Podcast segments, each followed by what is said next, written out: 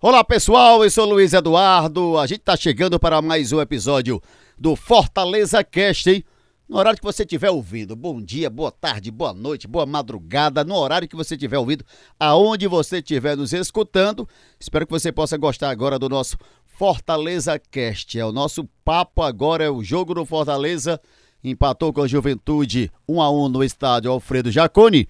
E o nosso convidado é ele que narrou, né? J. Romulo, narrou esse jogo. Juventude 1, Fortaleza 1. Valeu, Jota, você por aqui com a gente aqui no Fortaleza Cast. Eu já te agradeço pela companhia. Vamos bater o papo sobre esse jogo, né, Jota? Tudo bem, Jota? Valeu, tudo bem, Luiz? Aí você que acompanha as redes sociais da Verdinha, o Fortaleza Cast, aquele abraço aí para você, torcedor que deve estar chateado porque esse jogo era aquele que era colocado na conta para que o Fortaleza pudesse ganhar, embora sendo lá no Alfredo Jacone contra a equipe do Juventude. Mas começando esse bate-papo, Luiz, o primeiro tempo do Fortaleza foi muito bom. O Fortaleza ele teve chances de, de fazer um como fez com o Benevenuto, que foi esplêndido naquela cabeçada fulminante para fazer 1 a 0 para a equipe do Tricolor e teve chance de liquidar o jogo no primeiro tempo, com as chances que teve. E eu contei, por exemplo, uma na, no chute do Ederson, que o goleiro defendeu, né, o Marcelo Carné. Aí no rebote o Bruno Melo bateu, de novo o goleiro defendeu.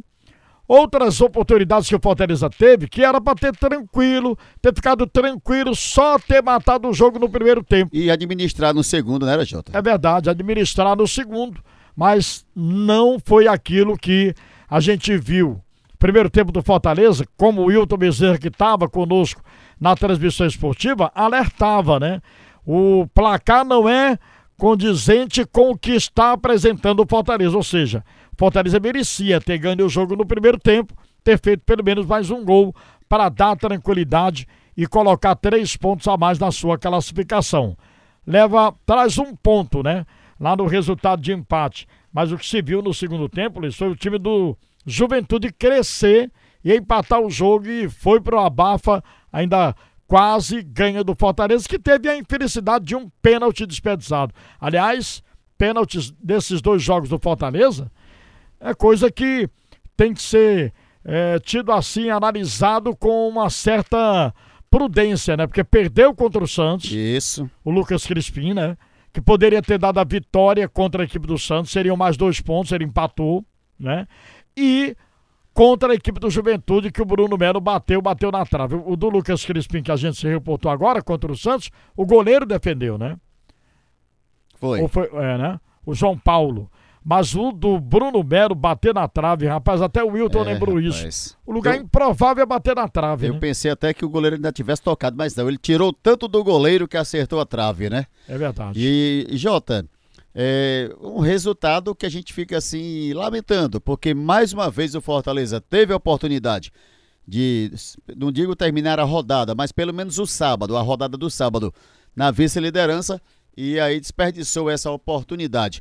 Mas, Jota, bora conversar agora sobre é, a escalação do Fortaleza, a entrada de alguns jogadores no, na zaga.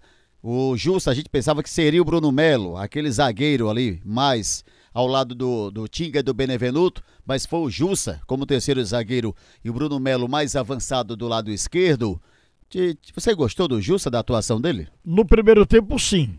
Primeiro tempo ele, ele se ouve bem, no segundo tempo ele falhou muito, inclusive na hora do cruzamento do sorriso para a chegada do Ricardo Bueno fazer o gol do empate do Juventude, ele escorregou no lance, né? Não acompanhou, não tirou a bola que seria para escanteio, aí conseguiu ele fazer uh, no primeiro tempo uma boa partida, no segundo tempo teve falhas, teve entregadas que quase o Juventude eh, conseguindo mais um gol não gostei do. Como um todo do, do, do Matheus Jussa, que é um bom jogador. Né? Mas no primeiro tempo foi bem, no segundo tempo não foi tão bem assim. Aí, no resumo, eu diria que não gostei muito da, da, da, da jornada do Matheus Jussa. Se você juntar tudo isso, e até porque protagonizou também o lance que surgiu no gol do empate da equipe do Juventude. Nós passamos praticamente, Jota, a semana inteira tentando descobrir qual seria o substituto do Iago Pikachu. E nós chegamos na sexta-feira é, acreditando que seria o Romarinho. E acreditando que o Romarinho poderia exercer aquela função que é bem exercida pelo Pikachu. Duas perguntas em uma, Jota, aqui no nosso Fortaleza Cast. Gostou da entrada do Romarinho ou o Iago Pikachu fez falta nesse jogo? Fez falta. O Romarinho, ele, ele tem entrado não naquela é, função, aliás, ele nem entrou na função do Pikachu, né? Ele, na, na verdade, como. Ficou mais centralizado, né? É, ficou mais centralizado. Quem jogou ali pelo lado direito foi o Lucas Crispim. Foi, justamente. O Crispim acabou fazendo aquele papel do lado direito. O Crispim, que nas que últimas partidas... faz do lado esquerdo, lado né? esquerdo, é. E o, e o Pikachu na direita. Então ele inverteu. Ele pegou o, o Crispim, jogou na direita, colocou o Bruno Melo aqui ali na ala esquerda mais avançado, tendo toda a liberdade do lado esquerdo, e colocou o Romarinho centralizado. E aí o Fortaleza sentiu, né? Sentiu, né, não, Jota? Sentiu sim. Eu acho que, não, é, é, por exemplo, o Crispim é um bom jogador, mas já está habituado a jogar pelo lado esquerdo, né? Ele vem até, bate com a. Ele é ambidestro, né, o Lucas Crispim, Lucas Crispim? Isso. E vem até pelo meio, naquele jeito de bater de perna direita, vindo da esquerda para a direita. Eu acho que o Voivoda ele poderia ter mantido o Lucas Crispim na esquerda, embora o Bruno Melo não tenha também comprometido, mas teria deixado o Bruno Melo como opção de zagueiro, que ele já jogou né, de zagueiro na equipe do Fortaleza, o Bruno Melo, né? E o Justa ter deixado mesmo no meio e colocado o Romarinho para fazer o papel do Pikachu. Mas respondendo a sua pergunta, não sei se esse comentário lhe agradou em relação à resposta, mas o Pikachu fez falta à equipe do Tricolor tá bem ali encaixado, né, naquele, naquela saída de bola, naquela transição do tricolor para o ataque. E ele chega realmente como um homem surpresa, tanto é que tem feito alguns gols vestindo a camisa do tricolor, Luiz. É, você falou acerca do pênalti desperdiçado pelo Bruno Melo, né, do, do Lucas Crispim também. Só que antes dele, o, o Elton Paulista já havia perdido um pênalti e o próprio Pikachu também já havia desperdiçado um pênalti. Ou seja, em sete pênaltis a favor do Fortaleza na temporada, quatro foram desperdiçados. E aí, lá na frente, a gente vai ver se irão fazer falta ou não, né? E essas vitórias contra o Santos foram dois gols, né? Aliás, dois pontos que o Fortaleza não conseguiu. E agora contra o Juventude também não conseguiu a vitória, menos dois pontos, né? Ou seja, mais quatro pontos, o Fortaleza estaria o quê? 36 pontos. 36, Estaria né? na, na vice-liderança, um ponto atrás do primeiro colocado, né?